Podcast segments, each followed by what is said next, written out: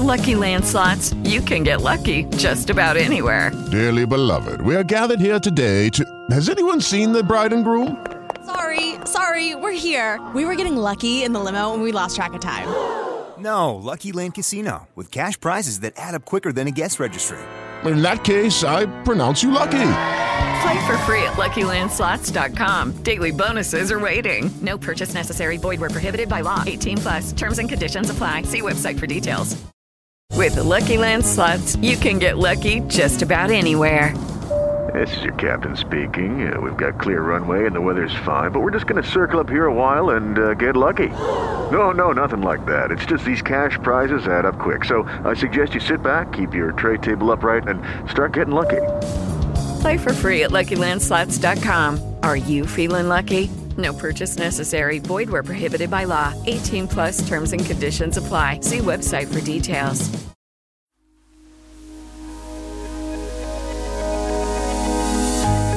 Elon Musk, el empresario futurista, compró Twitter.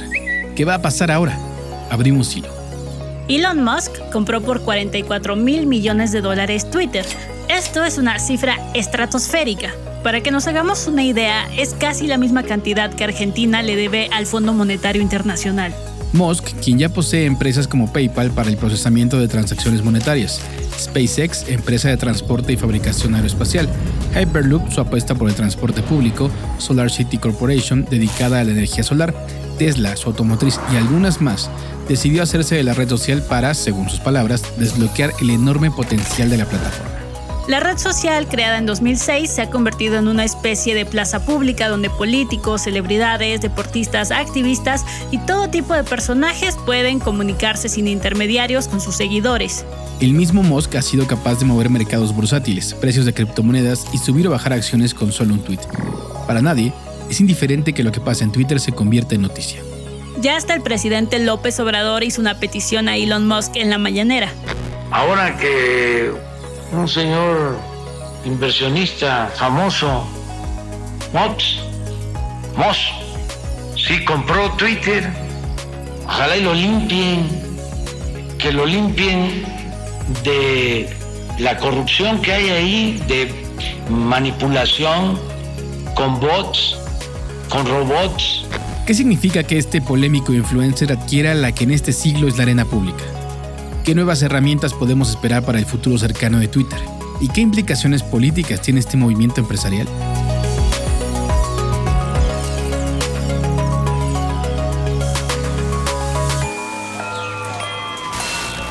Tribu Política. Tu podcast diario para entender las noticias. Mauricio platicó con José Luis Adriano, periodista especializado en tecnología, sobre este tema.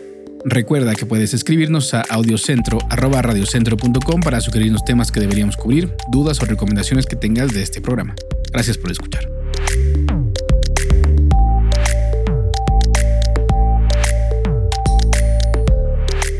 José Luis, muy buenos días, gracias por estar con nosotros. Gracias Mauricio por la invitación.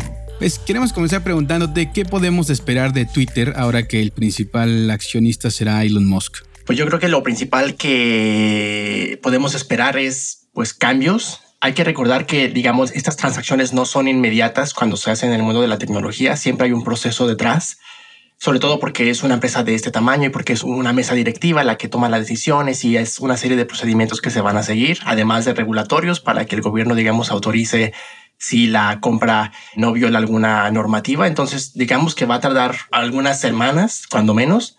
Entonces, de momento todo permanece igual y pues toca ver hasta que se haga efectiva la compra de esta empresa para ver cómo va a ser esta transición, ¿no? Hacia este cambio de mando. Oye, a ver qué piensas tú. Musk ha tenido una especie de relación amor-odio, ¿no? Con Twitter, porque a pesar de que lo ha querido comprar durante mucho tiempo, también la propia comisión de bolsa le prohibió tuitear sobre ciertas cosas porque ya en el pasado alguno de sus tweets logró que bajaran el precio de sus acciones, ¿no es así? Sí, él tuvo una situación con Tesla. En algún punto él también digamos, tuitea mucho sobre la comunidad de criptomonedas y ahí se puede ver el efecto que tiene su influencia, porque al final son más de 80 millones de seguidores, que es una legión de personas que están al pendiente de lo que está, digamos, haciendo. Y cuando él tuitea que está apoyando cierta criptomoneda o que de pronto Tesla Motors u otra empresa de los autos eléctricos iba a aceptar, digamos, pagos con Bitcoin. Todos estos mercados, digamos, reciben un impacto cuando él da su apoyo o también su rechazo a cierto tipo de tecnologías. Entonces, justo en este proceso de la, digamos, de la negociación para adquirir Twitter, recibió algunas demandas de algunos accionistas que vieron que no había publicado a tiempo que iba a ser parte de la empresa cuando solamente había comprado el 9.2% de las acciones. Y el alegato de esta demanda era que estas personas perdieron dinero por su culpa porque no les avisó y las acciones no se elevaron como deberían haber sido si se hubiera enterado en los mercados sobre lo que había acontecido. Entonces, digamos que es una muestra de la influencia que tiene. Y bueno, ahora toca ver cómo va a manejar, digamos, esta propia influencia para la administración de la empresa, que de la que ya va a ser dueño. ¿Qué piensas que significa esto de mayor libertad de expresión que ha dicho Musk? ¿Crees que son menos regulaciones y moderaciones como las que llevaron a Trump fuera de esta red social? Pues al menos es lo que piensan sus seguidores, porque cuando él tuitea algún mensaje sobre libertad de expresión, inmediatamente se llena de comentarios de seguidores de todas las corrientes políticas, en particular también de la derecha estadounidense. Entonces, por eso ayer la cuestión era si ahora que iba a ser el dueño iba a regresar Donald Trump, ¿no? Entonces, creo que es fácil hacer esta relación por el tipo de influencia que genera la red social y sobre todo porque no ha sido muy claro a lo que se refiere justo con libertad de expresión. Digamos que las indicaciones que ha dejado pues dan a pensar que podría dar marcha atrás a los contenidos, a las políticas de regulación que Twitter maneja hasta el momento que han, digamos, no son perfectas. Obviamente hay mucho que hacer y Twitter ha sido criticado en el pasado tanto por censurar demasiado como por no censurar ciertos contenidos y permitir, digamos, acoso hasta ciertos niveles hasta que se dan cuenta y empiezan a regular publicaciones de odio o otro tipo de políticas que van, digamos, en contra de lo que se busca en una comunidad pues positiva y amable para la red social.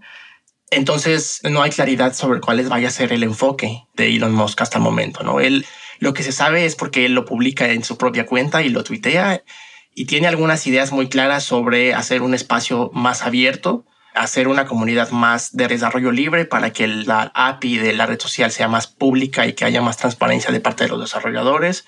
Entonces, todo se maneja hasta el momento en un, pues vamos a ver qué pasa. Creo que nadie sabe a ciencia cierta cuáles vayan a ser las consecuencias inmediatas, pero bueno, creo que es parte de lo que toca ver los cambios y de pronto puede ser que a lo mejor hasta sea positivo. Pero es que sus tweets son un poco crípticos, ¿no? En realidad escribe muy poco y lo que hacemos es interpretar lo que nos está diciendo, ¿no crees? Sí, básicamente lo que se hace es justo tratar de analizar lo que él publica y poner en contexto con otro tipo de, con sus otras empresas que tiene, ¿no?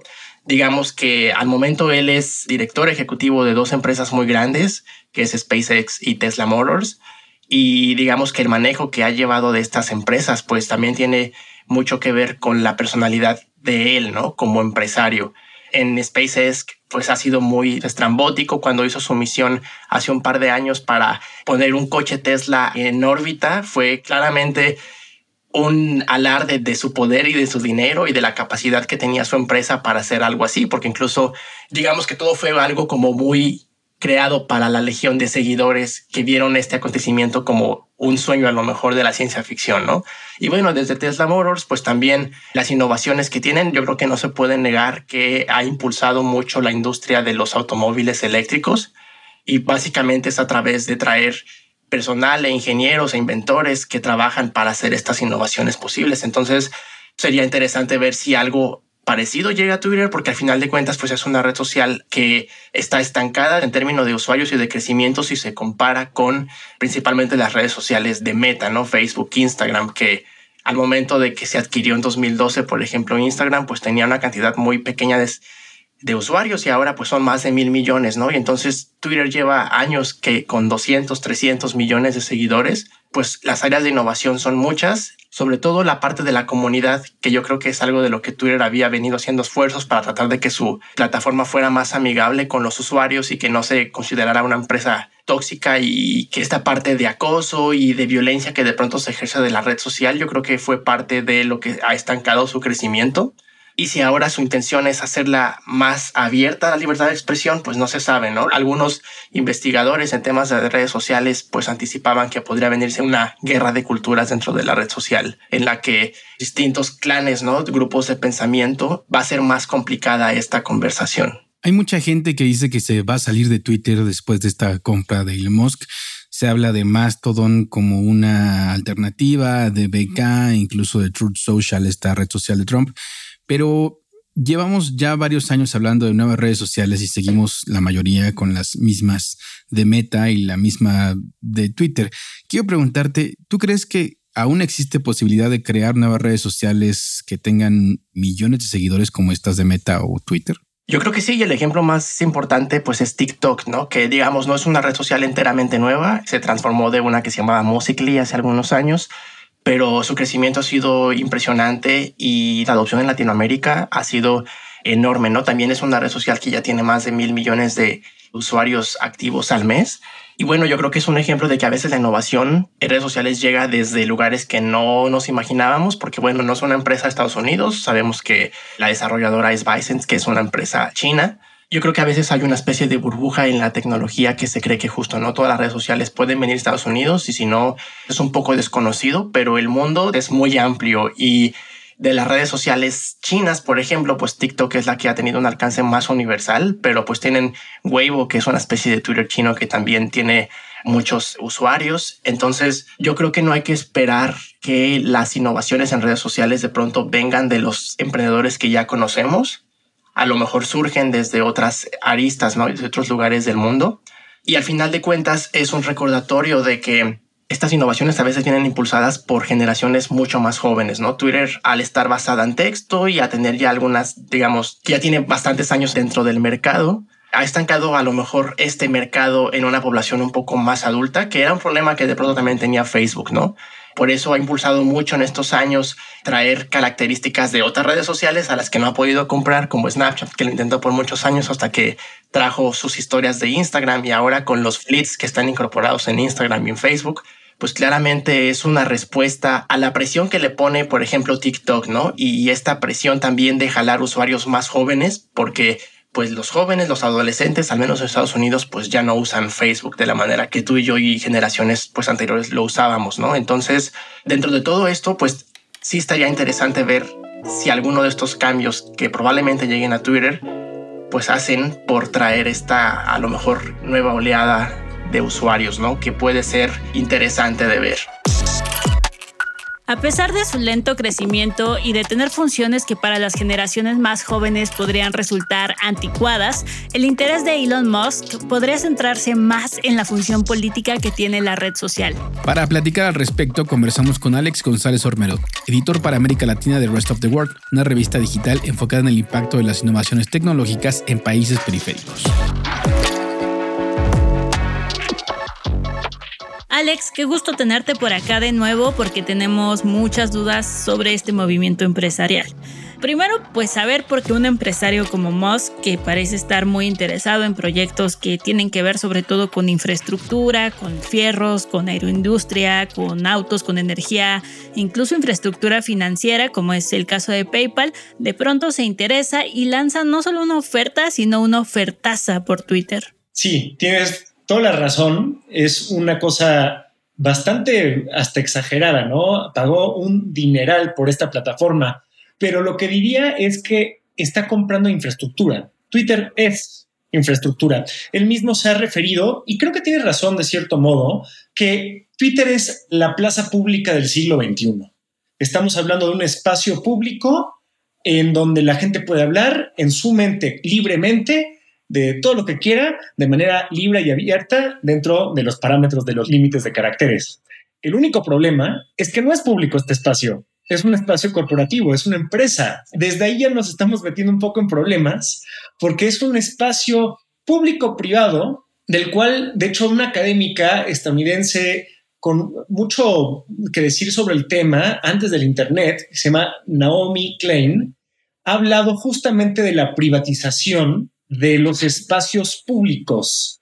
Entonces, eso se me hace fascinante porque aquí antes ella estaba hablando de cómo los centros financieros básicamente hacían plazas públicas maravillosas en donde la gente podía entrar, pero en realidad siempre estabas en un lugar un poco liminal porque el espacio no era tuyo, no era público, no era para la ciudadanía, era completamente privado, era de los bancos y había gente vestida de policías que te podía sacar pero arbitrariamente, si quería la empresa. Entonces no puede ser una protesta porque eso iba en contra de las ideas de la empresa y alguien vestido de policía, haciendo un cosplay de policía, te podía agarrar y por cualquier razón que quisiera la empresa te puede salir. Ese es un poco el miedo de que este espacio digital público-privado sea en realidad un lugar corporativo completamente, un lugar para hacer dinero, no para debatir ideas. Y eso es lo interesante de Twitter, que a final de cuentas es una empresa. Y antes de Musk era una empresa. Mucha gente dice, no queremos que un multimillonario sea dueño de Twitter. Twitter ya era propiedad de multimillonarios. Entonces, desde ahí está muy interesante esto. Pero ahora Musk se ha hecho el único propietario, ¿no? El dueño 100%. ¿Cómo estaban repartidas las acciones antes de esta plataforma? Pues está interesante y muy complejo deliberadamente. Twitter era un activo que, como muchas de estas plataformas sociales, conseguía su dinero por medio de utilidades de los comerciales que vendía. Entonces, todas las publicaciones promocionadas que ves, pues son pagadas. Entonces de ahí sacaba su dinero.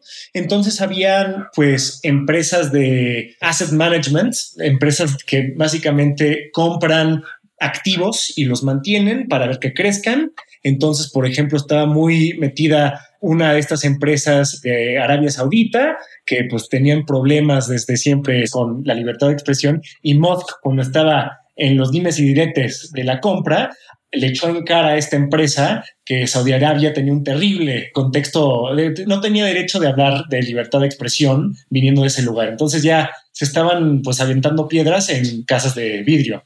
Pero más allá de eso, son muchas empresas multinacionales que básicamente están ahí para conseguir dinero. Es el mundo digital.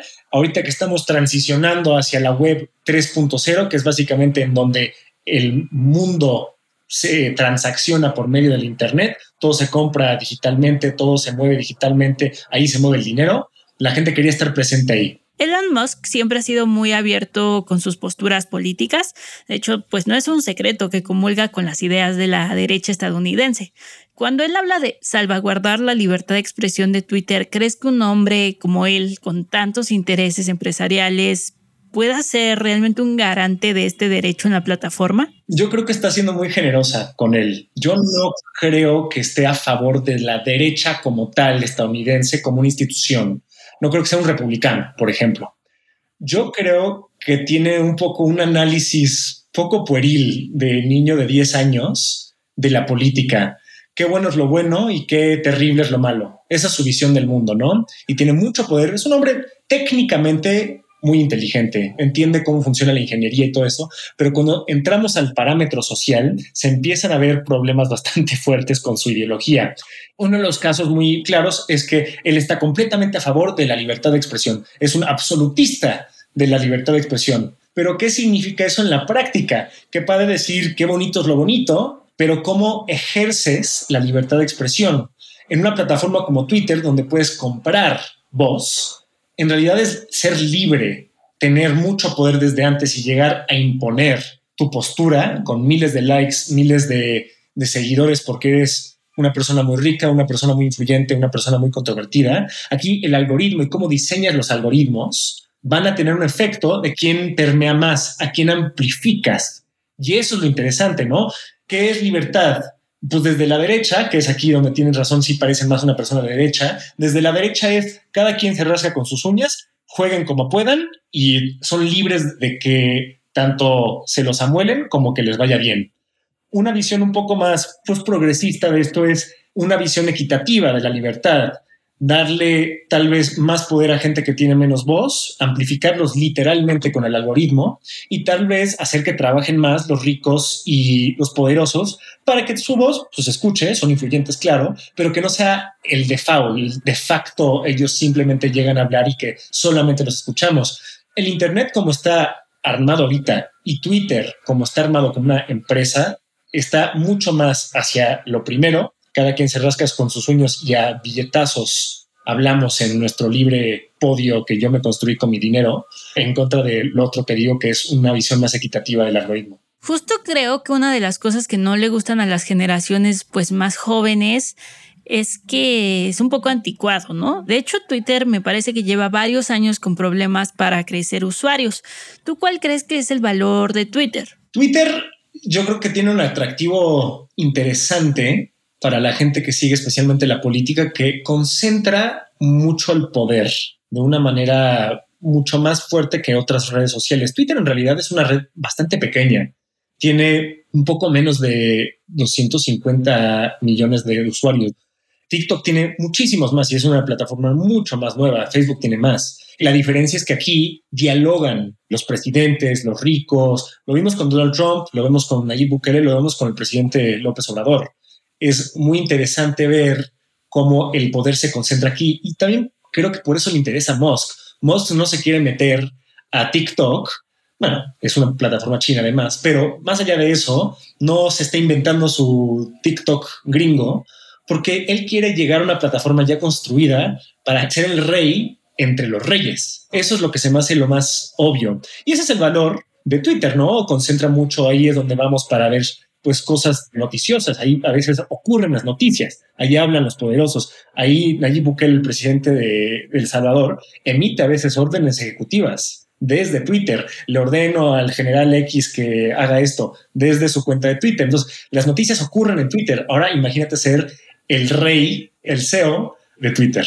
Esa dirías que es la diferencia que habría entre un empresario o un grupo de empresarios que posee un medio de comunicación, que es lo más frecuente, que pasa en el mundo de la tecnología, por ejemplo, con Jeff Bezos, quien es el dueño de Amazon y quien también posee gran parte de las acciones del Washington Post, y el caso de Elon Musk, que ha buscado adquirir Twitter, digamos, la plataforma de plataformas. Un poco de contexto aquí es importante. Jeff Bezos, como bien dijiste, se compró una gran parte del Washington Post. Carlos Slim fue accionista durante un buen rato, ya no lo es, del New York Times. Los poderosos siempre se han metido a los medios. Lo interesante de esto es que Elon Musk se va por otro medio que es uno menos tradicional.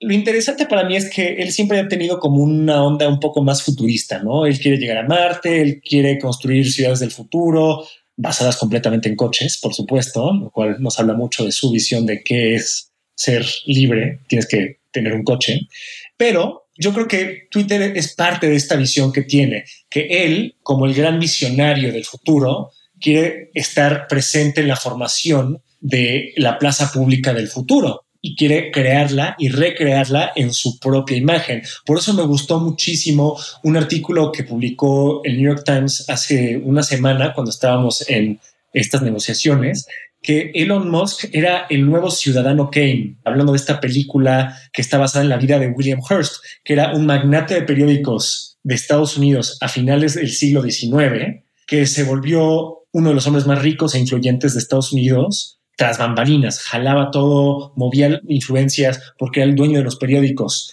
y creó los medios en su imagen. Musk parece que quiere ser un poco lo mismo.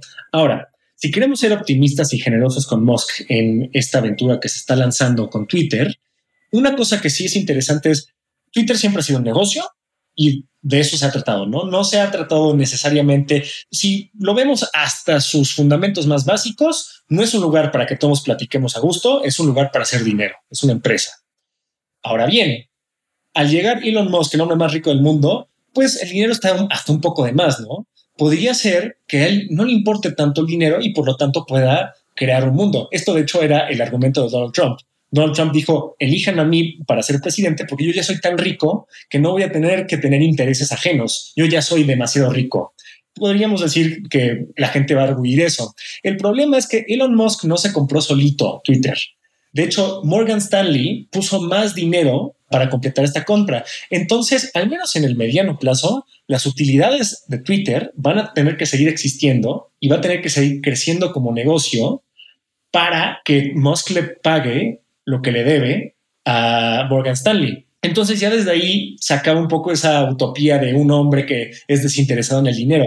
Al menos durante un rato le va a tener que pagar una millonada a una empresa estadounidense bastante interesada en sacar dinero y nada más. ¿Alguna reflexión final, Alex? Sí, pues dos cosas. Yo creo que Elon Musk vive en un mundo muy de su burbuja, no solo en términos de su mundo de gente rica y poderosa, que quiere recrear con él hasta arriba en Twitter, sino vive en un mundo muy estadounidense. No está pensando en el resto del mundo y no está dando cuenta de lo difícil que va a ser llevar a cabo lo que quiere en otros países. En otros países no existe la libertad de expresión en Twitter. Hay ciertas leyes, por ejemplo, en algunos países que se llaman leyes de secuestro, básicamente, en donde la ley, ese país dice que Twitter necesita tener oficinas físicas con gente y empleados y empleadas en esas oficinas trabajando en ese país, justamente teniéndolos medio amenazados. No te portes mal Twitter porque aquí tienes a tu gente de la cual eres responsable y si tú metes la pata, los vamos a responsabilizar a ellos y quién sabe qué le hagamos. Entonces ya desde ahí tenemos una tensión muy fuerte. ¿Presionará a Musk a estos países o simplemente les dará por la suya? Y por último, también puede que no importe. Puede que más allá de que le vaya bien o mal a Twitter, el mundo también se está mudando a otras plataformas. Los poderosos por ahora están en Twitter, pero justamente ayer, ahorita en la campaña de la presidencia de Brasil, Lula publicó un tweet diciendo que ya era hora de modernizarse y que se veían en TikTok y en Kwai, que es la competencia de TikTok, China también, pero muy presente en Brasil, que se veían ahí para un live stream. Entonces, publican Twitter para invitar a sus seguidores y seguidoras a que vayan a otras plataformas a seguir este diálogo. Puede que ese sea el futuro.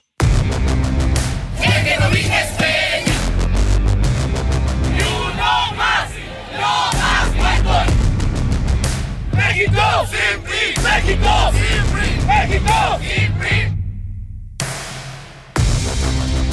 Sin duda, debemos reconocer que Twitter ha tenido un papel importantísimo en la articulación de esfuerzos políticos colectivos, como el movimiento Yo Soy 132, la Primavera Árabe, Occupy Wall Street y recientemente el Me Too. Por otro lado, también ha tenido un papel importante en la difusión de desinformación y de teorías de la conspiración.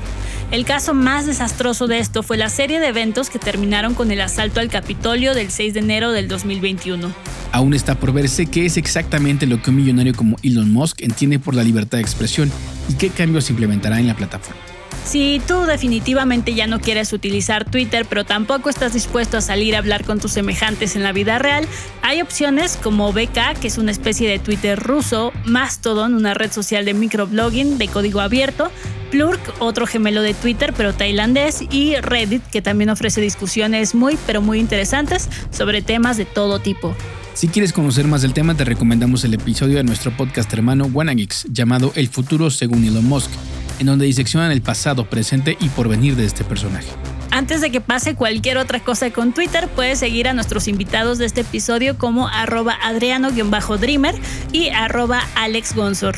Tribu Política es producido por Audiocentro, escrito y conducido por Valeria Ríos y Mauricio Montes de Oca, editado por Eric Iván González con la producción ejecutiva de Luisa Cantú y Javier Martel.